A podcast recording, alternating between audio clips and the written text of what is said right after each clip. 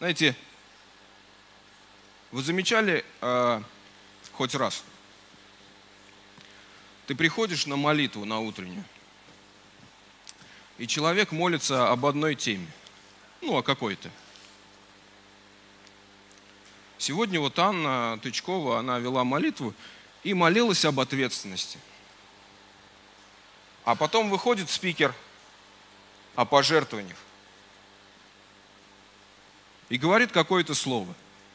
И Алексей Баталов сегодня вышел и говорил об ответственности. Мы с ними не договаривались ни о чем, друзья. Но сегодня я буду проповедовать об ответственности – Знаете, лично для меня это некий такой индикатор того, что наша церковь, она находится в духе. Что Дух Святой, Он использует нас как служителей, как людей, которые доверяют Ему свои тела, свои уста, но Он ведет, чтобы говорить народу Божьему то, что хочет говорить. Аминь. Давайте прочитаем с вами одно место Писания из Ветхого Завета. Это Исход, 14 глава, с 10 по 16 стих мы прочтем.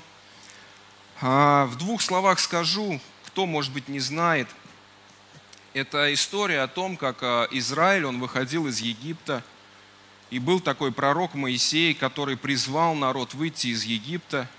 И вот они очень таким непростым, тернистым путем – наконец-то вышли из Египта, наконец-то их отпустили. И вот они пошли и пришли к морю. И в тот момент армия фараона начала достигать их. И вот этот отрывок этой истории.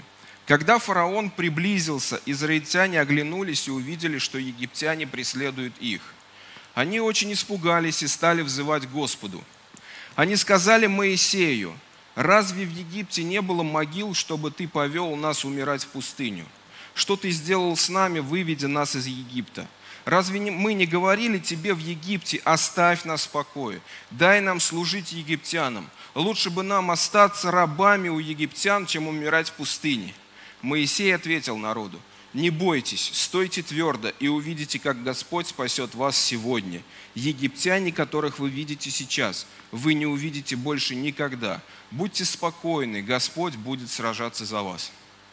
Господь сказал Моисею, зачем ты взываешь ко мне?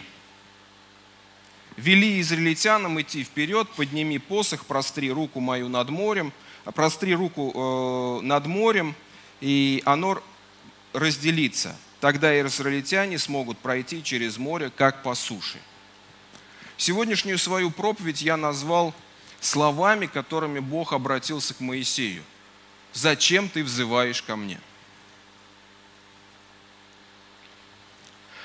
Когда я читал это Писание в очередной раз, этот, этот отрывок, это место, вдруг это слово, эта фраза Господа, она очень затронула мое сердце. Интересен тот факт, что знаете, я думаю, что вы уже заметили, что я люблю как-то логически разбираться в Писании и как-то вот воплощать где-то визуально э, картину того, что происходит. И вот смотрите, вот этот отрывок, вот народ. Народ в очередной раз взбунтовался против Моисея, начинает ему э, претензии какие-то предъявлять, зачем ты вышел, зачем ты нас вывел, зачем ты сюда нас привел, лучше бы то, лучше бы все, а мы вот здесь, вот, вот в этих обстоятельствах, вот в этих проблемах, и зачем нам все это нужно, и прочее, и прочее, и прочее. То есть народ пребывает в неком таком роботе против Бога и против Моисея. Но Моисей, заметьте, друзья, здесь написано, что Моисей, он не поддержал их ропот. Он не стал окунаться в этот ропот вместе с ними и задаваться теми же самыми вопросами. И правда, а зачем нас Господь сюда выбил? И правда, а зачем нас Бог сюда все-таки привел, чтобы нас здесь убили? Нету. Он говорит совершенно обратные слова, очень позитивные, очень такие наполненные верой. Он говорит, не бойтесь, стойте твердо, и вы увидите, как Господь спасет вас сегодня. Но при этом, но при этом,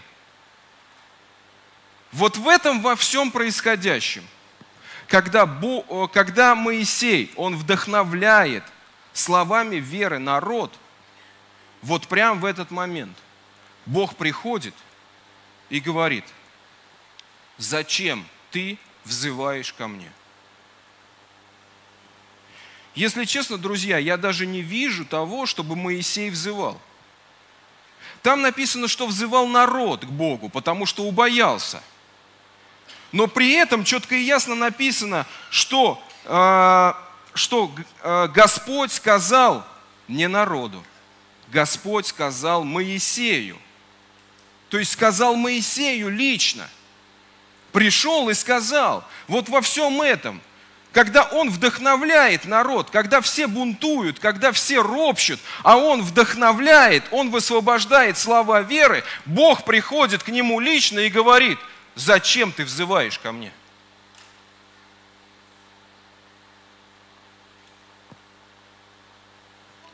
И дальше говорит, подними посох, простри его к морю, и оно разделится и народ Божий пройдет.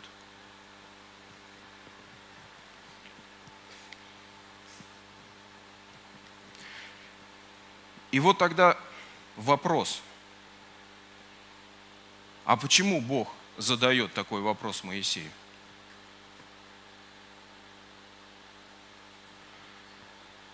Давайте, давайте оставим этот, эти размышления а, как бы чуть на потом – а сейчас обратимся к Новому Завету. А, я не буду, может быть, читать эту историю, она достаточно длинная, я просто напомню на словах. Иисус однажды рассказывает своим ученикам притчу о блудном сыне.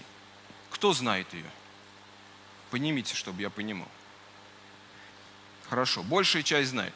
Но есть люди, которые не знают, поэтому я вкратце просто расскажу. А, было два сына у одного человека, богатого, состоятельного, а, и один из них, они оба подросли, и один из них остался в доме отца, а второй сказал, выдели мне из своего имения мою часть, мое наследство, и я распоряжусь им сам, как считаю нужным. Отец сделал так, он не был против. И сын распорядился. Он поехал, написано, в другие города, в другие страны, и там промотал все свое имение. Разными, разными, всевозможными, изощренными способами промотал и остался полностью без всего. Друзья отвернулись, денег нету, проблемы, устроиться на работу некуда, пошел хоть бы куда, лишь бы как-то прожить, как-то э, свести концы с концами, и в итоге оказывается просто в каком-то свинарнике вместе с свиньями, вместе с ними прям вот ест из одной миски, вместе с свиньями. И вдруг вспоминает, что отец-то его, живущий далеко отсюда – он-то весьма богат. И в его доме даже рабы так не питаются. Они питаются лучше. И поэтому он решает, пойду и хотя бы буду рабом в доме отца, но буду жить гораздо лучше, чем живу сейчас. И он это делает – и отец его встречает со всей радостью, со всеми почестями и снова восстанавливает его в статусе своего сына, родного, снова наделяя его статусом, снова наделяя его властью, снова наделяя его положением, снова наделяя его всем имуществом необходимым. И все хорошо бы. Но есть другой сын, который все это время, он жил с отцом – И тогда этот сын возмущается и говорит, как же так? Я все время был здесь. Я ничего не промотал в своей жизни. Но ты даже теленка не дал нам для того, чтобы мы поели с друзьями. Друзья, вот, вот я читаю это Писание и замечаю, что больший акцент, больший акцент этой притчи уделяется сыну, который был грешник. Ну вот так его обозначим. Он был грешник. Он взял имущество и все просто там разнообразными способами. Пил, гулял, веселился, играл в казино, общался с женщинами легкого поведения и все прочее было в его жизни. Он был грешником. Но был другой сын, который был праведником. Вы понимаете, о чем я? Он был праведником в доме отца. Он жил нормальной, размеренной жизнью, рядом с отцом, помогал ему в хозяйстве, все его делал, собирался иногда с друзьями, делали ужин, с такими же друзьями, тихонями, которые каждый в своем доме отца жил. Такие, знаешь, которые никуда не рвутся, никуда не убегают. Они все время вот здесь вот рядом что-то делают. Праведники. Ну скажи аминь, если ты понимаешь. Ну он же праведник был. Ну так ведь или нет? Ну хорошие же дела делал, ну отцу же помогал. Вы так не согласны, как будто. Мне кажется, он хороший человек был, этот старший сын. Ну вот, чтобы я понял, подними руку, если ты считаешь, что он был хорошим человеком. Ну так вот по-человечески посмотреть, он хорошим человеком был.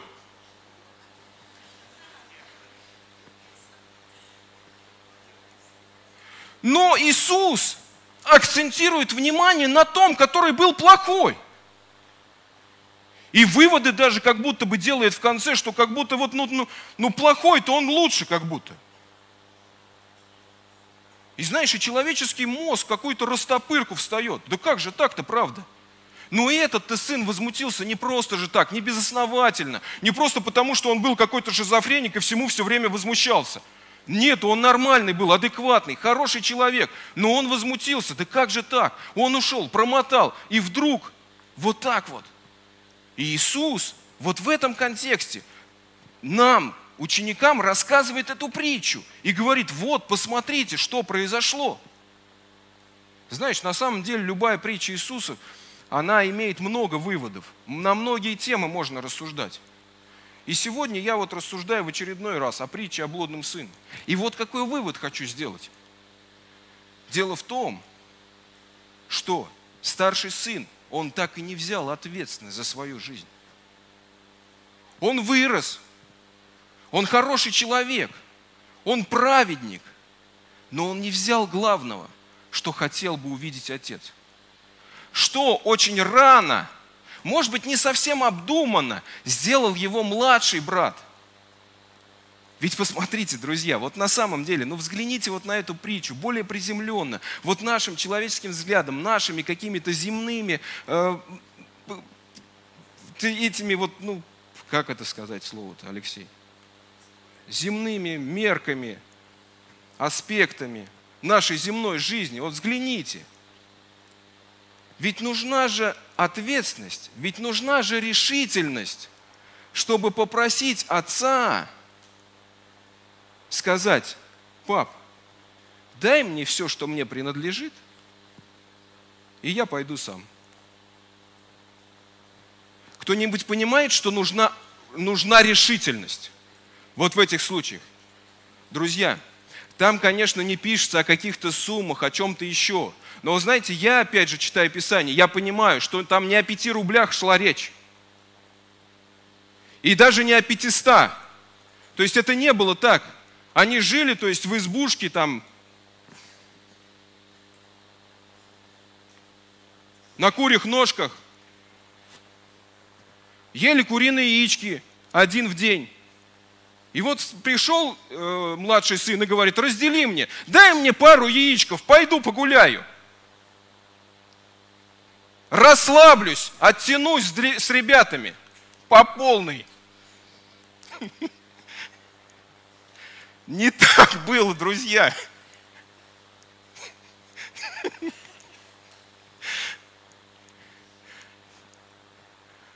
Там что-то другое стояло на кону, там было что-то большое, там было что-то весомое, потому что он несколько лет гулял, вообще при этом ничего не делая, ни о чем не задумываясь. Это было много денег. Ну вот давай по-русски скажем, это было полно денег. И ему вот так вот единовременно просто дали полно денег и сказали, сынок, да делай, что хочешь, конечно. Друзья, я вот лично считаю, не знаю, как вы, но чтобы просто вот однажды взять у отца вот эту кучу денег и пойти с ними распоряжаться самостоятельно, нужна ответственность. Но за свою собственную жизнь.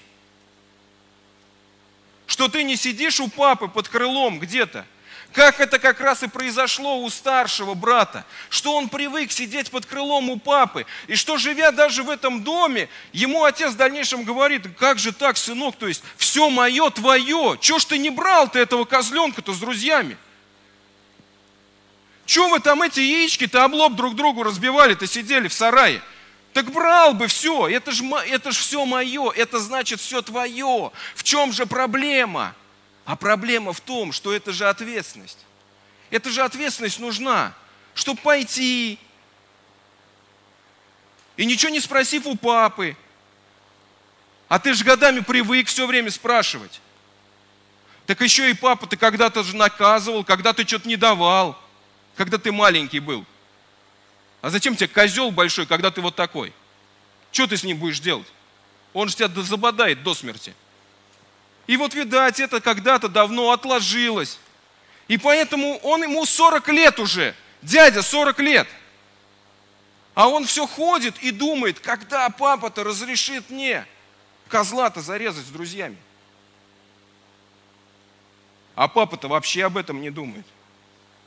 Папа-то вообще считает, у меня уже не маленькие дети, у меня сыночки-то большие, они вправе распоряжаться всем. Они же мои сыновья.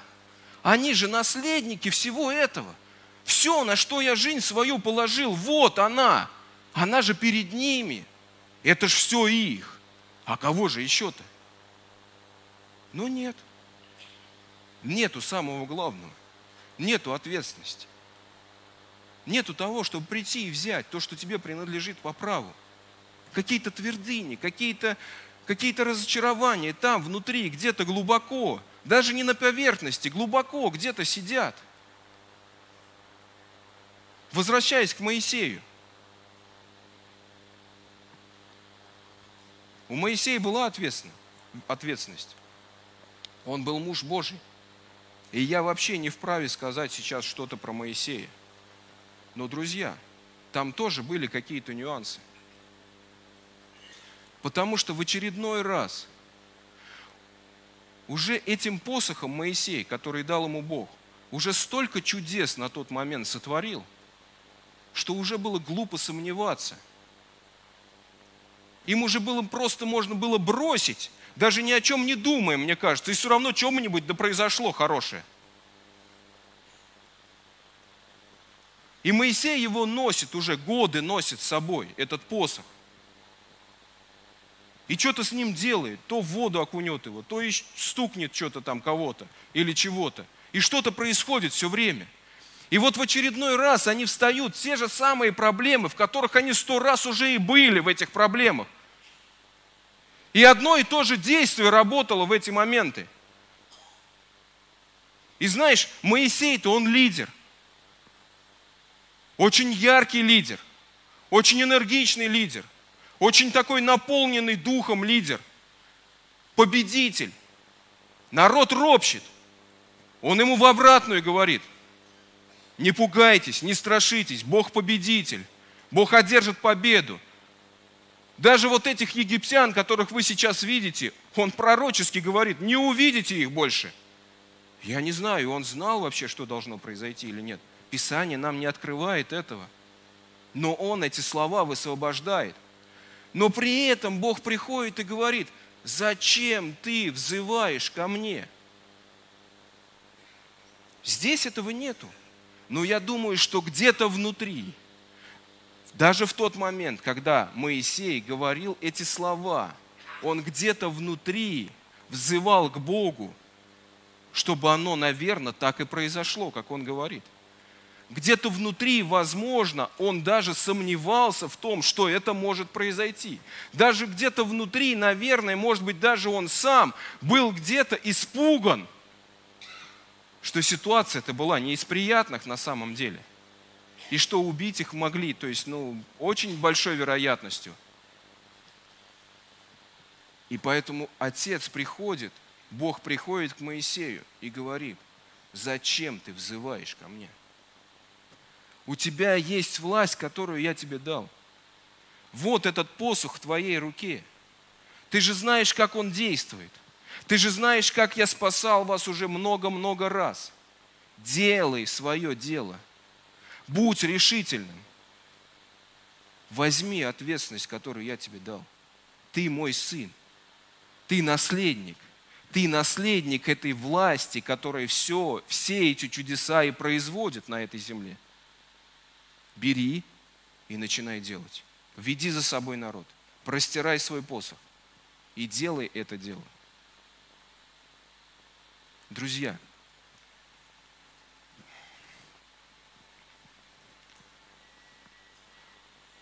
я порой размышляю о любви Божьей,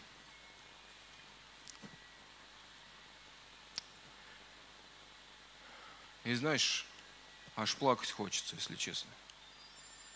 Я не знаю, понимаем мы ли этого или нету,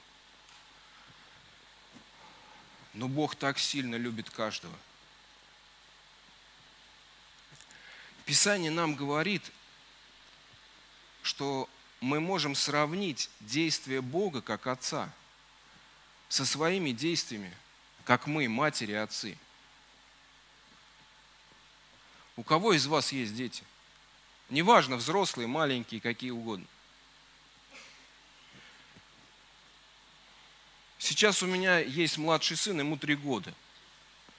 И знаешь, когда у тебя сыновья вырастают, они как-то все равно, то есть, ну, появляется некая дистанция. Ты все равно уже, то есть, ну, не лезешь. Они не требуют вмешательства твоего в их жизнь, такую, знаете, э, постоянную. Да, они просят помощи, они просят совета, и мне это очень нравится. Но когда маленький ребенок, он постоянно, он постоянно с тобой, он постоянно требует внимания какого-то, требует твоей какой-то заботи, опе, о, заботы, опеки и всего прочего. И знаешь, вот когда, когда мой сын плачет, мне в 10 раз грустнее, чем ему. Когда моему сыну больно, мне в 10 раз больнее, чем ему.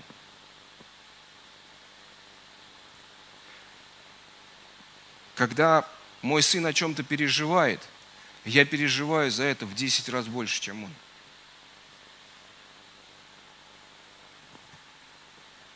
Когда он радуется, я радуюсь вместе с ним, и мне тоже очень приятно. Но знаешь, есть момент во всем этом, который меня раздражает – мне не нравится в сыне только одно. Когда он ноет. Извините за грубость, друзья. Но мне не нравится, когда мой сын ноет. Не потому, что ему больно, не потому, что ему обидно, не потому, что ему грустно, а просто начинает ныть. Знаешь, почему мне неприятно? Потому что у моего сына нет желаний которые я бы не мог исполнить. У тебя нет желаний, которые Бог бы не мог исполнить. У Бога есть достаточно ресурсов, достаточно силы и вообще достаточно всего, чтобы исполнить любое твое желание. Знаешь почему? Даже не потому, что ты праведный, и вместе с ним в доме живешь, а просто потому, что ты его сын и дочь, и он тебя очень, очень, очень, очень сильно любит. Любит больше, чем ты даже можешь себе представить, как он может любить. Но знаешь, эту любовь явно видно, когда ты маленький. Но когда ты вырастаешь, Бог наделяет тебя ответственностью. И вот с этим, как я вижу, возникают некоторые сложности в нашей жизни. Нам нужно научить брать ответственность от Бога. Как сыновья и дочери. Просто идти и действовать. Просто идти и делать дела. Не сомневаясь ни в чем. Зная только одну простую вещь. Бог со мною. Он рядом. Хотелось бы услышать громкий аминь на это. Потому что это основа основ.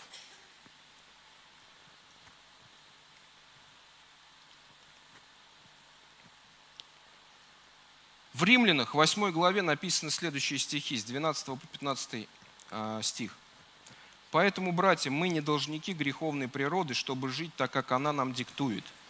Если вы живете так, как вам диктует греховная природа, или в синодальном переводе тут говорится плоть, вы погибнете. Если же вы духом умерщвляете ее, то будете жить, потому что все, кем руководит Дух Божий, является сыновьями Божьими. Вы получили не дух рабства, чтобы опять жить в страхе, а дух усыновления, которым мы и обращаемся к Богу Отец.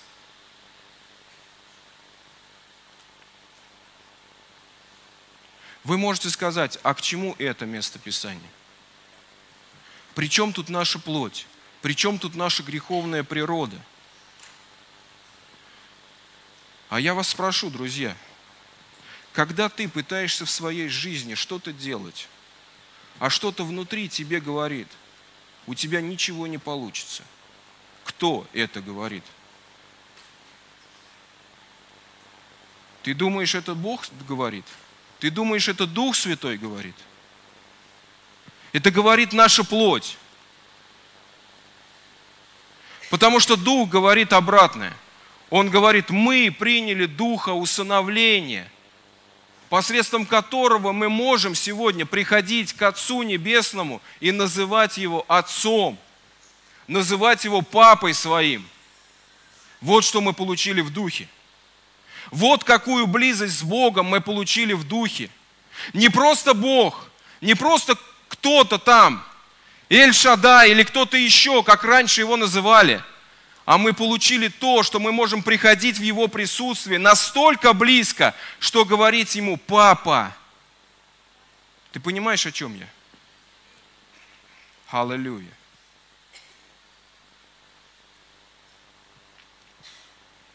И поэтому, когда ты сталкиваешься с какими-то проблемами в жизни, когда приходят какие-то кризисные ситуации – или просто ты хочешь что-то в жизни своей изменить, то, то, что происходит внутри и противодействует этому, это и есть эта греховная природа, которая, при, которая э, противостоит, которая противодействует всему, что от Бога. Потому что как раз Бог-то и хочет этих изменений. Как раз Бог-то и хочет, чтобы ты взял эту ответственность, чтобы ты взял этот посох в свои руки и пошел – и пошел делать, уже ничего не спрашивая, чтобы тебе не пришлось спрашивать козленка в доме отца, потому что он твой. Все в его доме твое. Иисус нам говорит, что Он дал нам жизнь. И жизнь не просто, но жизнь с избытком. Знаешь, зачастую люди думают, что они должны страдать в своей жизни. Я не знаю, встречал ли ты, я таких встречал. Знаешь, несколько лет назад у меня была такая целая череда разговоров о том, что люди должны страдать с братьями и сестрами своими, с моими. В церкви. Разговоры. Но я почему-то всегда противился этому знаешь, настолько сильно противился, что однажды меня даже э, Бог э, вдохновил написать небольшой рассказ. Я не буду его сейчас вам зачитывать, но суть его, знаете какая? Описывается жизнь человека, который принял решение в своей жизни страдать с одним простым итогом, что страдая здесь на земле, он придет на небеса, войдет в радость Отца – а тот ему скажет, добрый и верный сын мой, войди в радость мою. И вот описывается жизнь, несколько фрагментов жизни этого человека, где он страдает, где он умышленно принимает страдания в своей жизни, когда бы мог легко побороть их, когда бы мог легко взять ответственность от Бога, который, власть, которую Бог ему дал, и использовать их для того, чтобы превратить эти ситуации негативные в позитивные. Но он заведомо страдает в своей жизни. И придя на небеса, он не слышит похвалу от Бога, а слышит то, что Бог уготовил ему совершенно другую жизнь. И Бог ему эту жизнь показывает, которую он должен был прожить на небеса. Знаешь, я по жизни люблю хэппи-энды, поэтому в моем рассказе тоже хэппи-энд. он просыпается молодым 20-летним парнем, и оказывается, что как будто ему все это приснилось. Но он делает выводы определенные, чтобы дальше жить праведно. Так вот, мы зачастую просто принимаем очень часто вот эти вот решения смириться. Смириться теми обстоятельствами, которые у нас есть. Друзья, мы сегодня живем с вами в замечательное время, в замечательном городе, в замечательной стране, в очень-в очень замечательной церкви.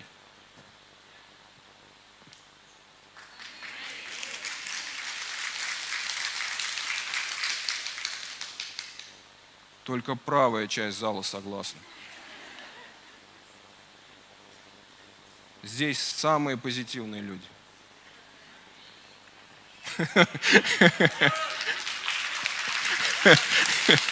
Точно самые позитивные.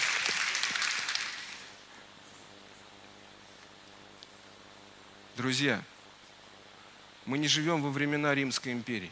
Мы не живем сейчас с вами в Африке или в Пакистане, где есть гонения. Да даже там не совсем нужно смиряться. С чего мы вдруг начинаем решать, что какие-то просто бытовые проблемы в нашей жизни – это и есть страдание за Христа? Я не знаю, как вы, друзья, но я до дрожи в, цели, в теле не согласен с этим. Мы не этим должны страдать. Не этими просто бытовыми обстоятельствами в жизни мы должны страдать. Есть более великие планы, есть более великие цели на каждого из нас. И, возможно, кому-то из нас, а может быть, многим из нас придется пострадать в своей жизни. Да, пострадать за Христа. Но это не бытовые вот эти вот вещи, друзья. Когда у тебя нет денег, когда у тебя бардак в твоей семье, когда ты не можешь наладить отношения с своими э, детьми или что-то еще. Да нету, не это, это страдание за Христа. Это просто наши человеческие проблемы, с которыми мы сами же и соглашаемся. Просто не беря ответственность, которую Бог нам дал.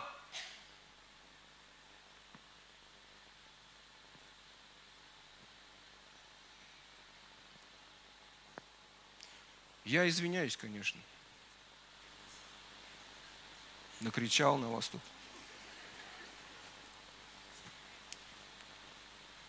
Ну, друзья, ну давайте по-честному. Вот сегодня я был на утренней молитве.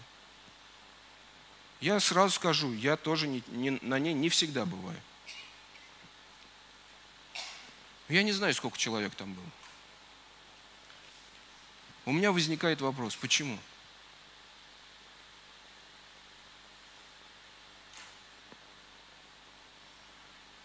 Мы что, не верим в действие молитвы? Возможно, не верим.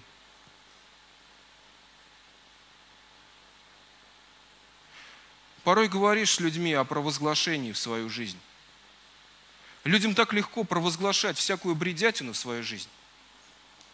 Вот они с три огорода наговорят в свою жизнь. Прямо с утра встали и наговорили. Прям вот услышали какую-то новость там по телевизору и наговорили в свою жизнь. Черти чё, извиняюсь за выражение, наговорили –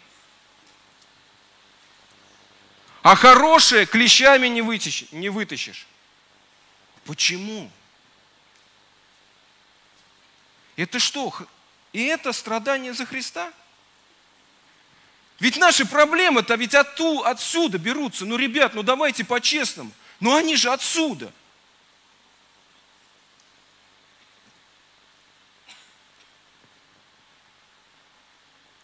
У меня есть одна такая как ее даже назвать-то, я не знаю. Прибаутка, я часто ее рассказываю, про домашние группы. Когда человек на домашней группе приходит к лидеру и говорит, у меня проблемы. А лидер говорит, ну давай молиться. Он говорит, ну все понятно. Пошел к пресвитеру, пресвитеру говорит, у меня проблемы. Пресвитер ему говорит, ну давай молиться. Он говорит, ну ясно все с вами. Приходит к пастору и говорит, пастор, у меня проблемы. Пастор ему говорит, ну хорошо, давай молиться. Этот человек не выдерживает и говорит, да что вы все одно-то, вы что, сговорились, что ли, молиться, молиться? У меня проблемы. Друзья, но если тебе трое сказали, что давай молиться, ну нужно иметь мудрость, чтобы прислушаться и начать молиться. И хотя бы посмотреть, от молитвы-то от этой что-то произойдет, а ведь от нее-то произойдет. Больше произойдет, чем просто бегать по углам и сотрясать воздух своими причитаниями о том, как все плохо и какие проблемы. И ведь это не страдание за Христа. Это просто простая ответственность за свою собственную жизнь.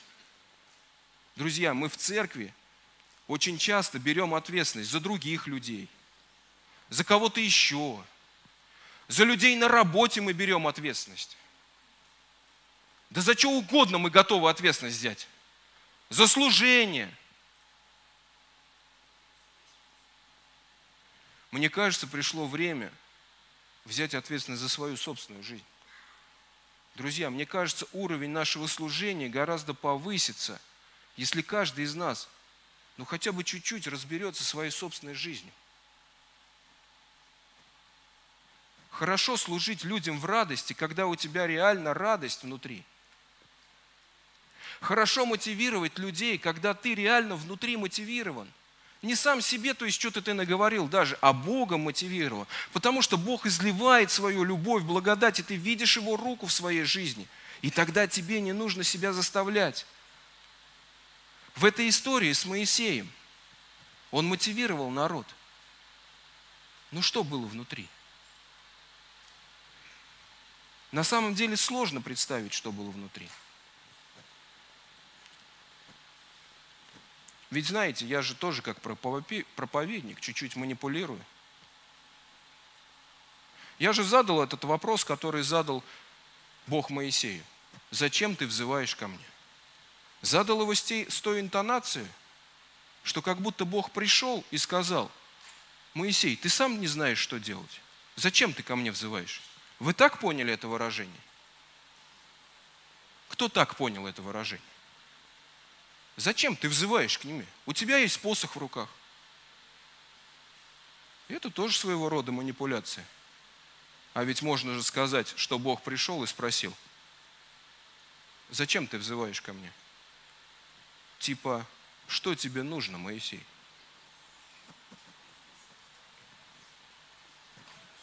Ведь так тоже можно сказать. Поэтому я говорю, каждая история в Писании, она может раскрываться по-разному. Но я при, всего лишь просто, то есть как бы, ну просто пример сделал вам. Суть-то даже не в том, как Бог задал вопрос Моисею. Суть в том, что нам нужно взять ответственность за свою жизнь. Многие вещи мы знаем, как решить в нашей жизни.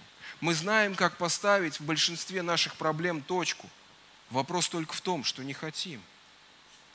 Знаете, в заключении своей проповеди я сделаю еще одну небольшую ремарку – отдельно. У меня есть побуждение сказать еще один момент. Друзья, есть такие моменты в нашей жизни, такие ситуации, когда тебе требуется реально помощь близких. Близких в данном случае я имею в виду друзей в церкви, людей на домашней группе, людей в твоем служении или где-то еще. Те люди, с которыми ты соприкасаешься. У меня есть побуждение это сказать, потому что я много раз видел, как проблемы приходят, когда люди остаются с проблемами лицом к лицу, сами этого желая, сами выбирая этот путь. Друзья, вот что хочу сказать. Иногда тебе реально нужна помощь людей рядом. Я не знаю, понимаешь ты это сейчас или нет. Иногда на домашней группе тебе нужно прийти и сказать, что у тебя проблемы. И попросить за них помолиться. Потому что, знаете, на любой домашней группе, я думаю, есть люди. Нет, не на любой. На моей домашней группе такого нет. Но часто я видел, что на домашних группах есть люди. Есть, точнее, две категории людей. Три категории людей – Первая категория, у которых проблем нет никогда. Вторая категория, у которых проблемы есть всегда. И третье занимает нейтральную позицию, не поймешь, есть у них проблемы или нет, то есть, то нету. Вот если разбирать ту ситуацию, которую я сегодня в конце хочу сказать, то это относится к первой группе. Друзья, в нашей жизни есть проблемы. Это нужно понимать. У каждого из нас есть какие-то проблемы. И иногда ты реально можешь справиться с ними сам. Но иногда тебе нужна помощь близких. Поэтому, когда ты придешь на домашнюю группу, не думай, что ты сам совсем справляешься. Приди и скажи, помолитесь за меня, друзья. Ведь знаете, что такое на самом деле, когда у тебя есть проблема, а ты ее не высказываешь? Это грех. Не верите? Верите? Потому что когда ты говоришь то, что на самом деле у тебя нету, это гордость. Если ты говоришь сам в себе, что я решу все проблемы, Бог мне помощь, это здорово, конечно. Но когда ты отвергаешь помощь близких, это гордость. Ты сам в себе просто так решаешь. И знаешь, когда мы ставим себя в положение греха, то грех начинает и действовать. Сегодня ты одним отказал, завтра другим. А послезавтра люди и не спросят, потому что они понимают, что у тебя всегда все хорошо. И когда тебе по-настоящему нужна будет помощь, и когда ты по-настоящему будешь ее ждать, никто не спросит. Просто потому что раньше у тебя всегда было все хорошо. И поэтому кажется, что оно всегда так. А иногда бывают такие моменты, что нужна помощь близких. Аллилуйя. Слава Иисусу!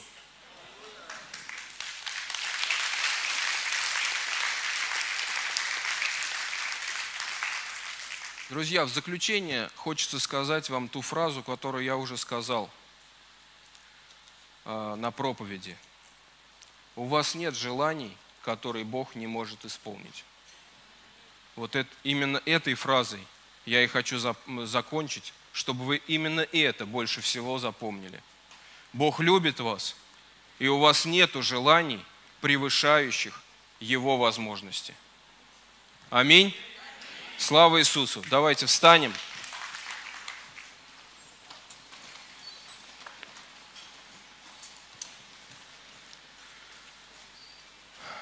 Господь, благодарим Тебя Твою любовь к нам. Я молю Тебя, Господь, чтобы каждый присутствующий, он просто окунулся в любовь Твою, чтобы он просто искупался в Твоей божественной любви, чтобы каждому из нас Ты показал, может быть, прямо в этот сегодняшний день, как Ты любишь эту настоящую отцовскую любовь. Как ты любишь, как ты ценишь, как ты обожаешь общение. Боже, благодарю Тебя, Иисус, за Твою любовь. Аллилуйя. Аллилуйя. Благодарим Тебя, Господи. Воздаем Тебе всю славу, всю честь, всю хвалу,